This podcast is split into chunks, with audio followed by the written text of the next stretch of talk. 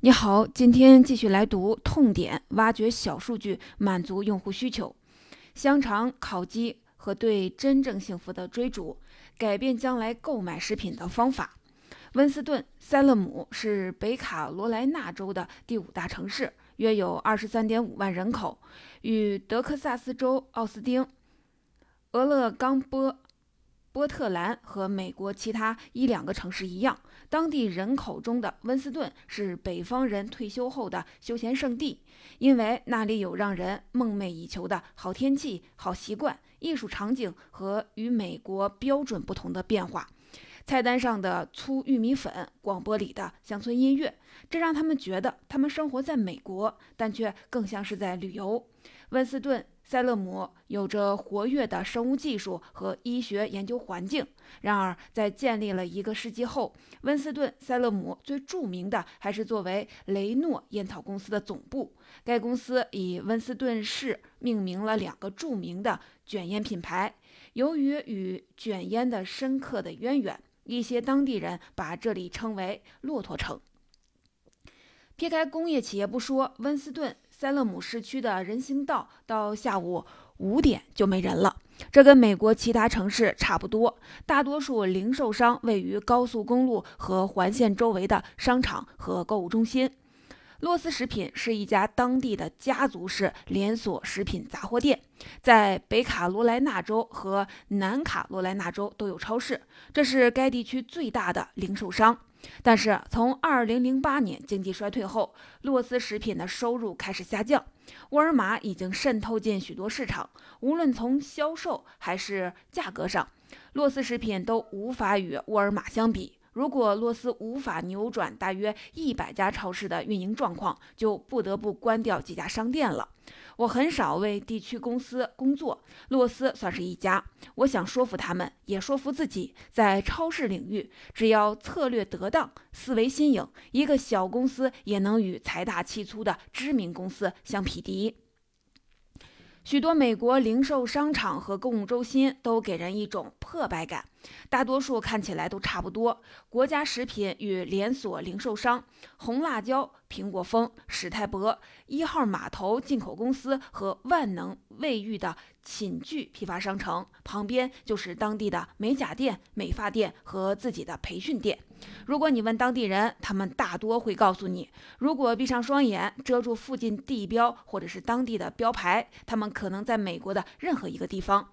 城市外观的千篇一律会让人麻木。正如去年，《纽约时报》杂志派挪威作家卡尔·奥韦克留斯家。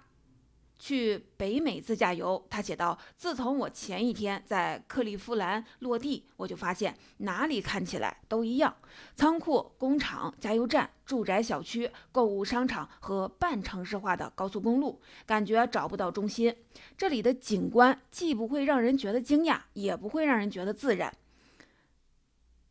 科马斯加德总结说。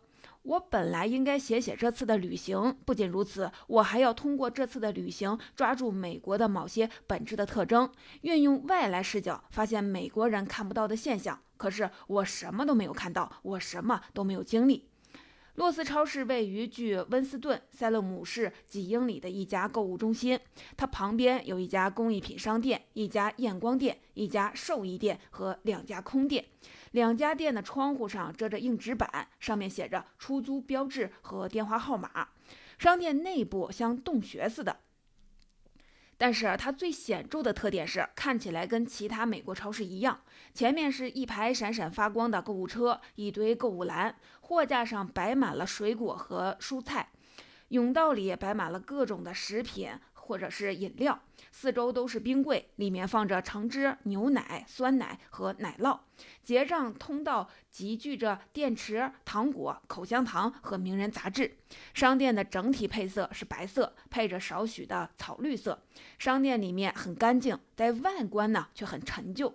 货架上看起来有一段时间没清理了。我只见到了几个员工，他们头戴淡褐色的鸭舌帽，身穿黑色衬衫，系着围裙，看起来像是青少年或者是大学生。他们待人友好，却缺乏经验，对工作没有那么投入。我最先做的一件事儿就是给洛斯每家门店的管理者蒙上眼睛，带他们在通道里来回的走走。每七分钟，人类的味觉就会重置一次，也就是说，我们几乎注意不到怪味儿或陈旧过期食品所散发的异味儿。了解到这一点，我带他们到了商店外的停车场。等再进入商店时，他们换上了全新的视觉和味觉。他们一会儿发现这件商品有香味儿，一会儿又发现那个区域的购物体验不好。不一定是因为食品变质，可能只是因为通风系统坏了。想要扭转洛斯这样的家族式的超市，将会是一场耗资不菲的大工程。但是由于洛斯公司已经身处危难，也就别无选择了。洛斯的目标客户一般都是在四五十岁，这对未来的盈利不是一个好现象。洛斯也面临来自当地的连锁店激烈的竞争，例如雄狮食品和哈里斯蒂特，还有乔氏超市、全食超市等高级时尚商店。最后，我告诉洛斯的管理团队，重漆一遍停车场标志线，改变商店标志和提升社媒形象是不够的，我们要改变一切。像以往一样，问题仍在于美国文化中缺少小数据挖掘，关键是要找到未被满足的欲望和梦想。但是这可没那么简单，因为这是一个以制造欲望和憧憬闻名的国家。无论制造的是苹果手机还是好莱坞电影，这是一个充斥着最新智能手机应用的时代。面对一个传统的南方小的连锁超市，让他找出未被满足的欲望，去证明美国不能做梦了。这可是一件难事儿。但过了不到一年，当百分之四在零售业都被视为高增长率时，洛斯的销量却出现了大幅增长。洛斯食品的创始的总裁蒂姆·洛威总能给人启发。他说：“我想说的是，我们取得的成果以及我们看到整体的企业变化都非常有历史意义，会对未来产生重大影响。”根据加拿大广播公司的报道，仅仅几个月间，洛斯的平均购物篮的尺寸和平均交易量分别提升了百分之七和百分之二十三。二零一五年，洛斯获得北卡罗来纳州零售商协会年度零售商的称号。这样的成绩，部分原因是他在顾客交流方式上的创新，而且这家连锁商还成立了小数据部门。更好的消息是，洛斯超市里人满为患。人们开车几英里绕过住处附近的超市，以获得在洛斯购物的纯粹体验。拯救洛斯的不是局部的方案，或者是区域性的方案，也不是出自哈佛商学院或沃顿商学院的案例研究。它不需要顾问团队。把地方超市变成国家奇迹的小数据思维，源于俄罗斯远东地区，并从日本、中国、法国和意大利等许多文化中获得启发。和大多数没在美国长大的人一样，我从小就开始接触美国文化、电影、流行音乐、电影节目和有线电视新闻频道。可是，在美国度日完全是另一回事儿。像世界其他国家一样，美国有一套不成文的规则和礼仪，经过代代相传，当地人已经对大多数的规则和礼仪浑然不知。但对外来人而言，这些却很明显。例如，在欧洲大多数的国家，如果你登上一部拥挤的电梯，有礼貌的做法是在上行或下行期间直视前方。在欧洲，电梯乘客几乎从不对别人点头示意，这样不会被人认为是粗鲁或者是不合群儿。你的沉默只是对别人隐私的尊重。美国的电梯礼仪与欧洲不成文的规定有着很大的区别。前几次的访问美国时，我上电梯时不会向其他的乘客打招呼。到了晚上，我习惯在酒店游泳池里游几圈，不会跟其他人说一句话。我很快意识到，美国人觉得这种行为冷漠、扫兴，甚至是不怀好意。这些天来，只要我在美国，就会跟其他电梯乘客打招呼，哪怕只是一个微笑。比如说，我发现如果有个乘客手里捧着一束花，你不给些评论，会被认为是不礼貌的。又比如说，你上了电梯，看见一位身穿婚纱的女士，如果不夸她穿得漂亮，或问她婚礼在哪儿举行，就是不懂礼貌。在美国，你必须得说点什么。可这是为什么呢？人们会情不自禁地认为，在一个多民族、多种族的国家，与邻居闲聊的不成文的传统，主要是因为想找到共同点。即使聊的只是平常的话题，比如天气怎么样，或者昨晚当地体育队表现如何，闲聊还有第二层的作用，那就是化解冲突，甚至是仇怨。几年前，我从纽约城飞往哥伦比亚的麦德林，我一着陆就坐出租车回到酒店。某一刻，我问司机知不知道这几天天气怎么样，他不回答，我就开始聊天气，想让他说几句，但他还是不回答，他似乎有些困惑。我终于意识到，全球通用的天气话题在哥伦比亚是不适用的。我后来发现，在麦德林没人询问或者是谈论天气，好像天气从来不会变化，也没有电视气象学家，每天都是阳光灿烂，偶尔有云，气温都是二十三四摄氏度。但是在南卡罗来纳州，即使天气也不怎么变化，当地人还是经常的谈论天气。我之前说过，与美国的友好形成鲜明对比的是缺乏身体接触。在美国，没人会碰触别人的身体，如果有人不小心的碰到了别人，大多数人都会立即的道歉。在外界看来，肢体接触类似于侵占了领地，甚至可能被视为展示性兴趣的第一步。分别。看看美国和欧洲的玩具店，对比玩偶的摆放方式是非常有意义的。在欧洲，玩偶一个挨一个的摆在货架上。他们互相的触摸，互相的握手，甚至是相互的拥抱。在美国，玩偶通常是作为一个商品摆放或者是销售。他们常常带有密封的塑料包装，好像在对别人说：“我就是自己一个。”或者在说他会跟同辈保持距离。玩偶似乎和人一样独自待着，也不要有任何的肢体接触。可是，除了朋友间的握手和偶尔的拥抱，是不是肢体接触被看作对另一个人的威胁？呢？美国异性恋间如果有相互的肢体接触，一定是在明确的许可区内，通常出现在体育活动中。美国男人从小就懂得一条重要的准则：男性间的肢体接触或直接对视是一项禁忌。在公共浴室里，这也成为大多数男人遵守的规则。一个男人走进厕所后，如果发现一一两个男人，他通常会找一个更远的小便池。他们在使用小便池时会直视前方，也许他们是担心，如果看别处会被其他的男人误解为性挑逗。在我看来，如果一个文化中没有肢体接触，那是有点问题的。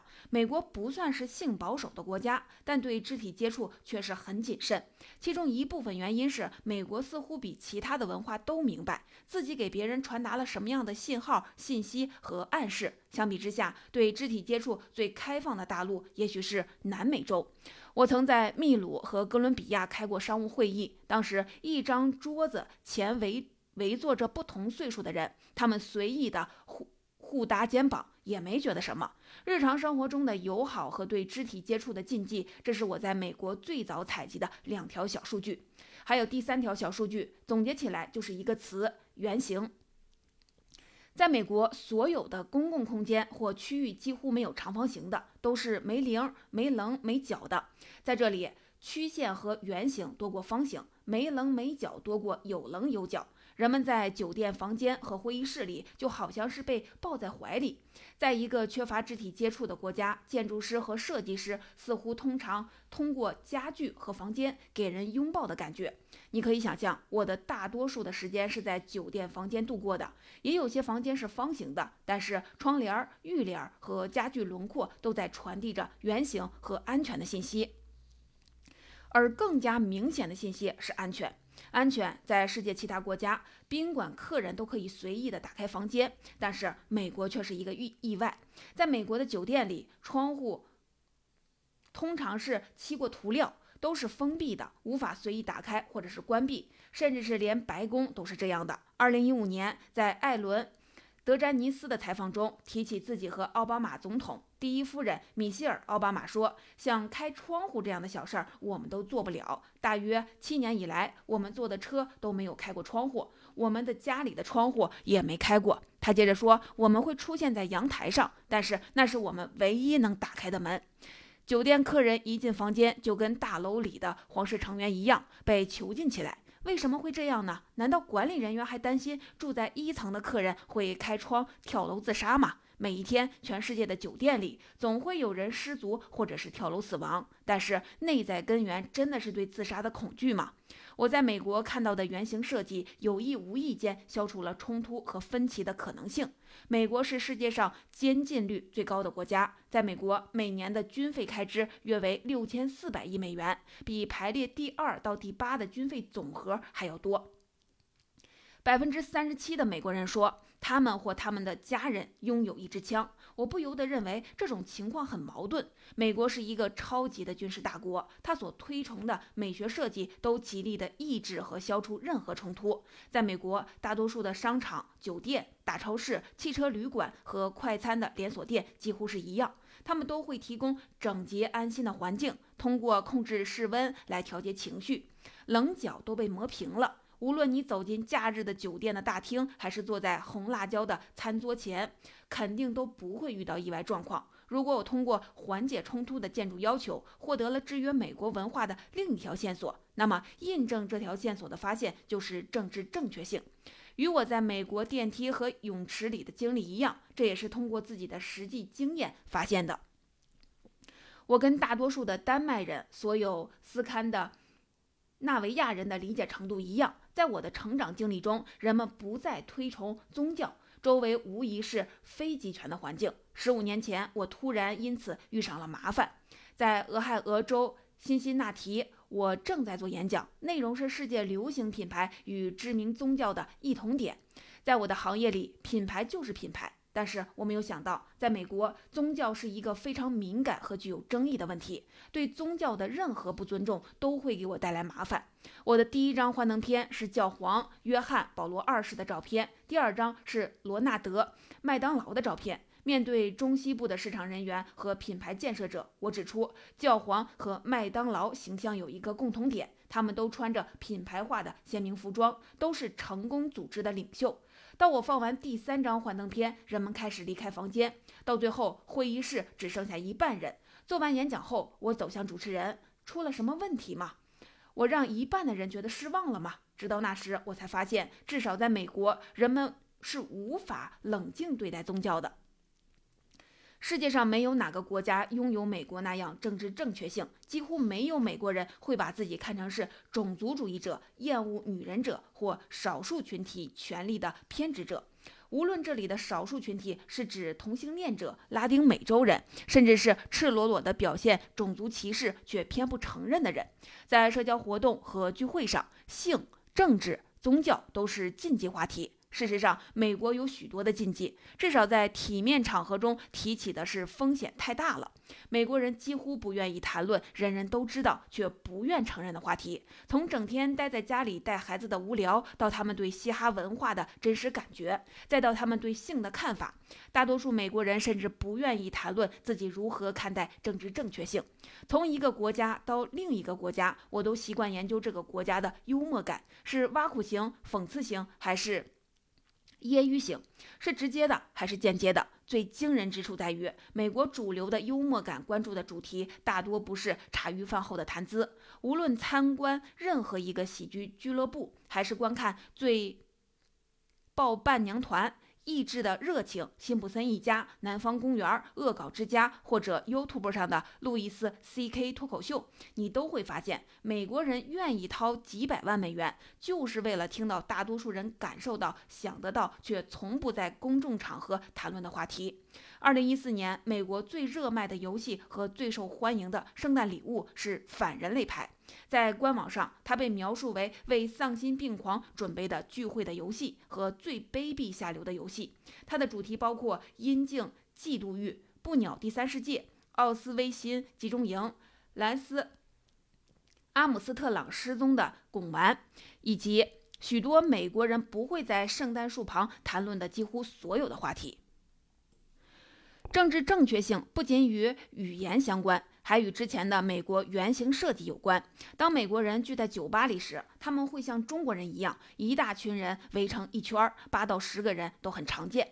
而在欧洲的南部，一群人通常只有三四个人；到了欧洲北部，大型的公共群组几乎是不存在的。在美国，通常会有一大堆人，每个人都有机会面朝前方说给别人听；而在巴西，所有人都喜欢马上说出来。与美国家具的曲线设计相同，人们有意无意的会围坐成新月形，这似乎是为了不要伤害或排斥别人，不想冒犯别人的欲望，也被展现在餐馆的菜单上。美美国餐馆菜单上有许多的选择，这不仅是一个明智的商业决策，还谨慎地避免了冒犯所有的口味、爱好和饮食禁忌。连选择沙拉的调料都变成了一项大工程。在世界的其他国家，就餐者都不会像在美国一样，可以选择法式沙司、意式沙司、醋油沙司等五六种调料。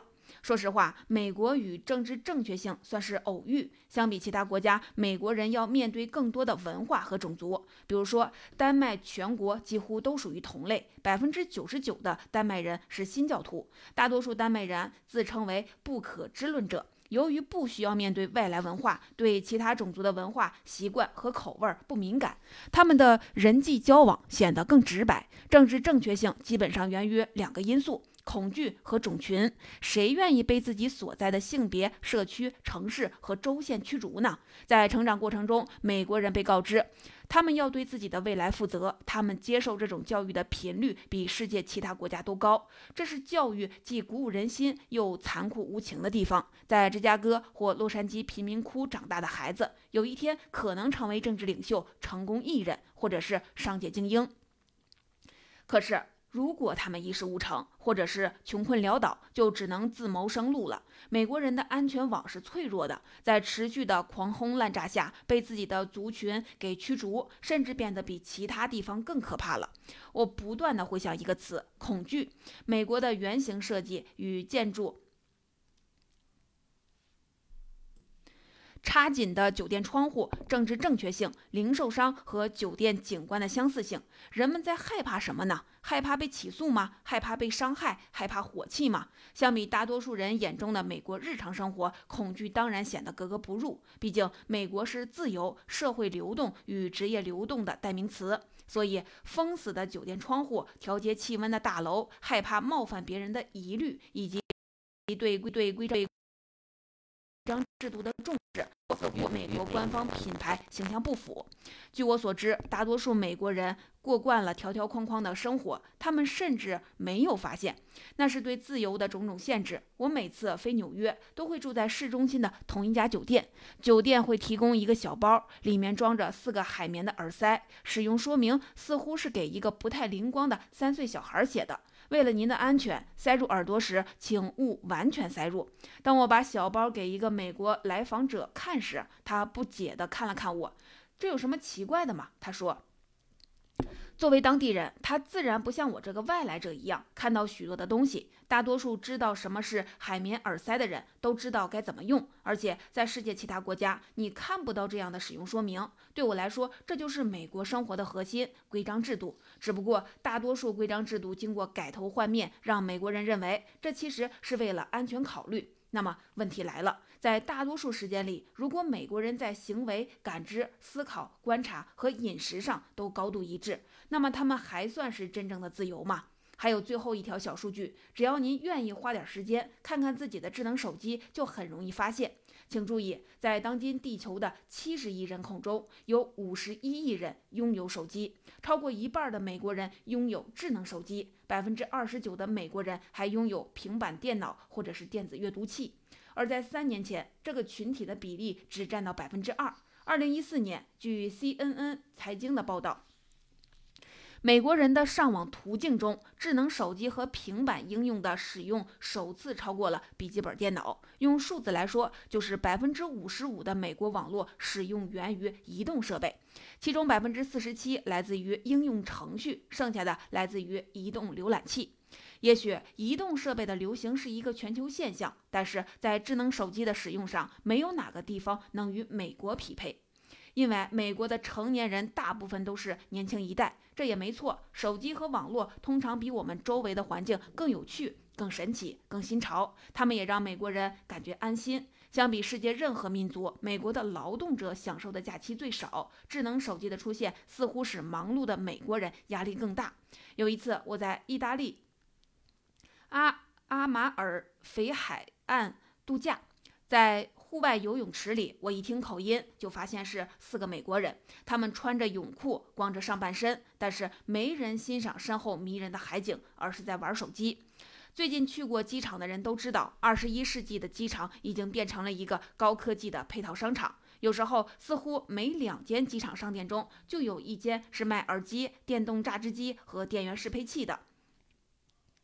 明尼阿波利斯圣保罗国际机场大厅就把这个概念发挥到了极致。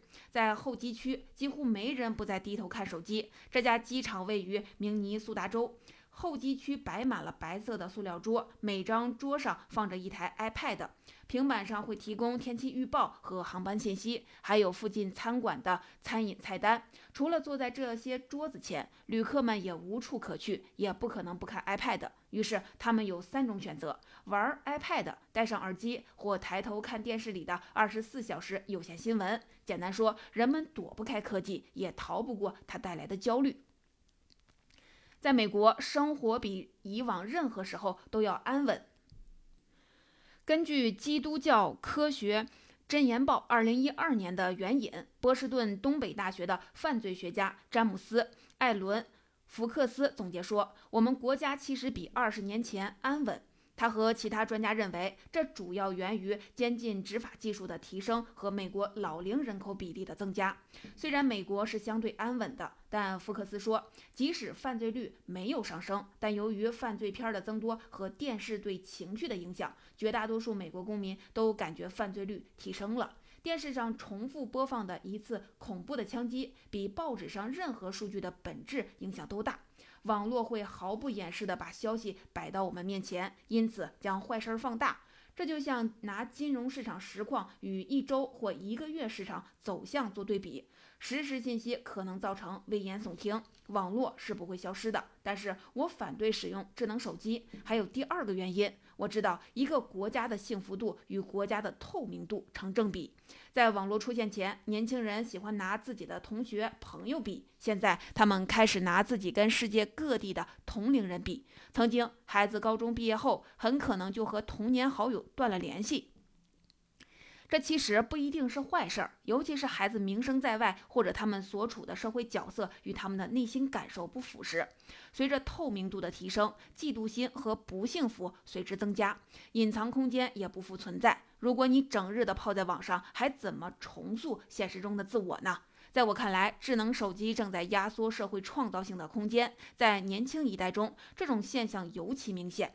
网络犹如快餐，它能在三十分钟内满足食欲，可是一个小时后你又饿了。苹果公司总裁史蒂夫·乔布斯甚至告诉《纽约时报》记者：“我们在家会限制孩子使用科技产品。”连线杂志主编克里斯。安德森也赞成这种观点。我们见证了科技的危险，我看到科技对自己的危害，不想孩子也跟我一样。在俄罗斯或者是中国，线上媒体都要受到管控。俄罗斯人和中国人没有完美婚姻的概念，他们看的电影和电视也不会让人产生无法企及的幸福期望。这样的国家是好还是坏呢？许多事情都是相见不如思念。我们也许认为我们渴望也应该获得大量的数据，但事实上我们应付不了他们。数据只会刺激我们的欲望。也就是说，问题的关键不是技术，而是不平衡。你大概会问。一面是美国生活的一堆观察和线索，另一面是即将破产的南方连锁超市。他正在努力应付当地实体超市和线上超市，这两者又有什么关系呢？其实两者关系密切。需要重申的是，美国创造了一个围绕自由和个性概念的品牌。美国是一个国家，也是一个思想与灵感的结合体。但是根据我的经验，美国其实最缺乏的就是自由，甚至是个性。我一进入美国，就看到了一个又一个的标牌，他们告诉我要这么做那么做，全都是为了我的安全。为了保障您的安全，请脱掉鞋子，解开皮带，挪开笔记本电脑。为了保障您的安全，人行道正在施工。为了保障您的安全，机场每隔几英尺就会放置普瑞莱手部消毒液。美国人一直被告知他们是自由的，可是他们真的自由吗？美国还能做出改变吗？我会和洛斯食品一起竭尽全力。我在美国的大部分的工作都是在纽约和洛杉矶这两个地方，很难反映美国其他地区的情况。后来有人问我，我知不知道我所在的地方不如东海岸生活节奏快，也没有西海岸在意时髦和外表。事实上，我知不知道自己在美国南部呢？答案是不知道。我只知道我喜欢南卡罗来纳州和北卡。罗来纳州的见闻，也喜欢那里的人们。事实上，北卡罗来纳州既不像纽约，也不像洛杉矶。而我不知道的是，当我为洛斯食品开发一套新理念时，正是针对这一事实的回应。不过，我针对的是封闭式社区，而不是外形酷似的房子。从外来者的角度看，在北卡罗来纳州遇见的许多街区和封闭的社区，让我不由得想起了迪士尼乐园。干净整洁的街道，一切都像修整过的一样。两棵树之间的距离都是固定的。附近没有餐馆或者是购物中心。要是你想购物或者是吃饭，就得开车上高速。我的潜台词研究表明，那里的女人更在意离开家庭安全网的时间，而不是他们在车上的时间。问题的关键不是距离，而是离开安全空间。总体上说，家庭主妇处理的都是生活的琐事，他们的车子就像是移动的小屋。走在美国的南部时，我首先发现的是这里缺乏社区观念，城市中没有广场，市中心空空荡荡的。而且，最近许多的研究证实，美国的教会出席人数正在下降。二零一五年，一项针对三点五万成年人的皮尤调查发现，自称基督徒的美国人。占百分之七十点六，比二零零七年的百分之七十八点四低了七个多百分点，创下了历史新低。整个美国都发生了这样的下降，连圣经地带都不例外。根据《纽约时报》的报道，越来越多的前基督徒加入了迅速发展的无教派群体。这个大类包括了无神论者、不可知论者和一切无特殊理论的追随者。接着，《纽约时报》补充说，在以基督教著称的美国，没有迹象表明这种下降会放慢速度。社区的实质已经分散在高速公路、零售店、购物中心，甚至已经迁移到线上社交媒体。我知道，为了获得归属感和社区感，美国人不惜长途跋涉。再补充一句，这样的社区就跟我在克拉斯诺亚尔斯克、萨马拉。雅库茨克和新西伯利亚看到的城市广场是一样的。社区的定义是什么呢？通过在德国、黎巴嫩、新西兰、意大利、哥伦比亚等国的经历，我找到了答案。社区是伴随冲突和分歧出现的。北美人从欧洲旅行归来时，通常最先说的就是他们看见的争吵事件。比如，巴黎人认为，如果自己不要切肉或数奶酪，就可能得不到想要的东西。欧洲人喜欢义愤填膺。